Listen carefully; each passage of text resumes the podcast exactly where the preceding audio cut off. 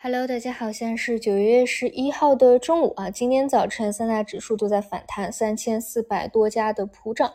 那么上周的主流方向呢是华为线啊，所以像早盘我肯定还是聚焦在华为的各个分支当中。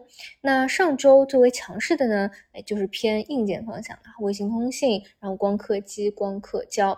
那像星期五中午的时候，我聊到就是卫星通信呢，毕竟一波啊，这个幅度还是不小了，所以呢说。啊，你想做兑现啊，或者怎么样，看自己的一个情况。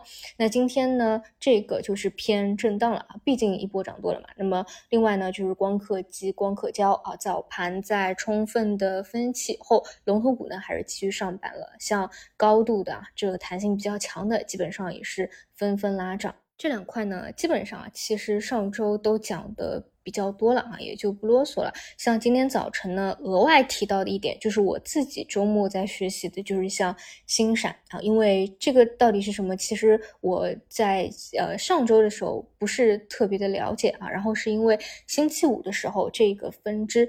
拉涨起来了嘛，所以开始去学习它。所以做这种题材呢，要么就是你前期啊自己已经研究的非常透了，你也知道哪些是高科技啊、黑科技啊，或者资金比较关注的亮点啊；要么呢就是哪一个细分分支涨起来了，你再去了解它，你觉得是有看点的，那你后面去关注。那么今天早盘呢，呃，星闪这个分支啊本身开的也不低了啊，后面呢龙头股上板。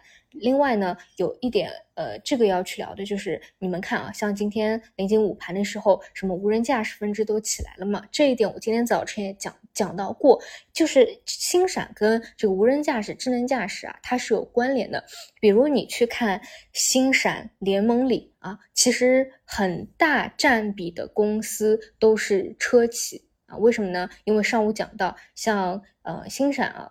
它它的优点就是它可以解决无线短距通信的一个痛点，而痛点在什么呢？就比如像现在的智能驾驶啊，你电子元器件也多了，那对于通讯的这个精度的要求也会提高。那星闪呢就可以解决这样的一个问题。所以其实像无人驾驶、智能驾驶呢，就是它比较重要的应用的分支之一。再叠加我早晨讲的，现在有很多的这种媒体啊、博主啊，也有也有爆料说。华为 ADS 二点零啊，到年底的规划是超预期的，所以这两者叠加吧，其实无人驾驶啊，今年早晨啊，相对啊，比一些名牌的，我觉得预期差会更加大一些啊。今年也是重新走出来了。那么我们看到一些呃龙头股啊，就成交量比较高的，嗯，基本上呢，你看龙头股基本就是在前期的箱体啊上沿的位置。那么后面看一看能不能够有突破上沿往上吧，一些弹性比较好的，或者说真的跟华为合作的比较密切的正宗标的，今天涨幅榜都是绝对靠前的。嗯，这一块儿后面能不能够延续成为新的分支啊？就华为延伸出去的分支，我觉得是值得密切关注的。嗯，这个星闪和无人驾驶啊，应该是上周五到今天啊，主要能够重新走出来的。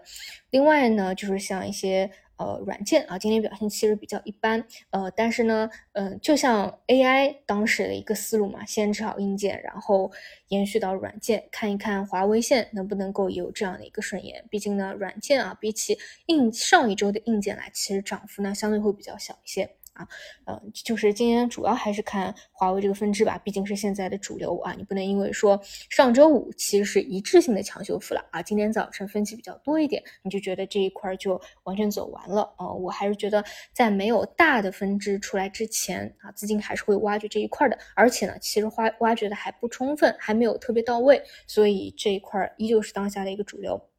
除此以外呢，就是呃，券商方向啊，券商方向也是中期我肯定是会看的比较紧的，因为啊，这个理由都讲过了，不不再赘述了。那么基本呢，空间上调整的也比较到位今天呃的话也会有一个拉升啊，所以今天带动呃主板这边啊指数表现会比较好一些，看看延续性吧。呃，当然量能也得跟上啊。但是呢，除了华为和券商以外啊，今天其实涨幅最靠前的是医药啊。这个传说的消息是说，对于这个行业的一些限制可能会宽松啊，但这个也不能证实，暂时就先当成轮动来看吧。但基本我之前啊，就是因为那个医药反腐，把医药股杀下去嘛，我也聊到过。就不管怎么说啊，就是你要看本身估值和这几年下跌的空间。和时间的话，确实也是比较充分了。嗯，总有一个时间段啊，会有一个反转的，但是还是得叠加某个强有力的外力推动吧。啊，这是今天整体的一个情况。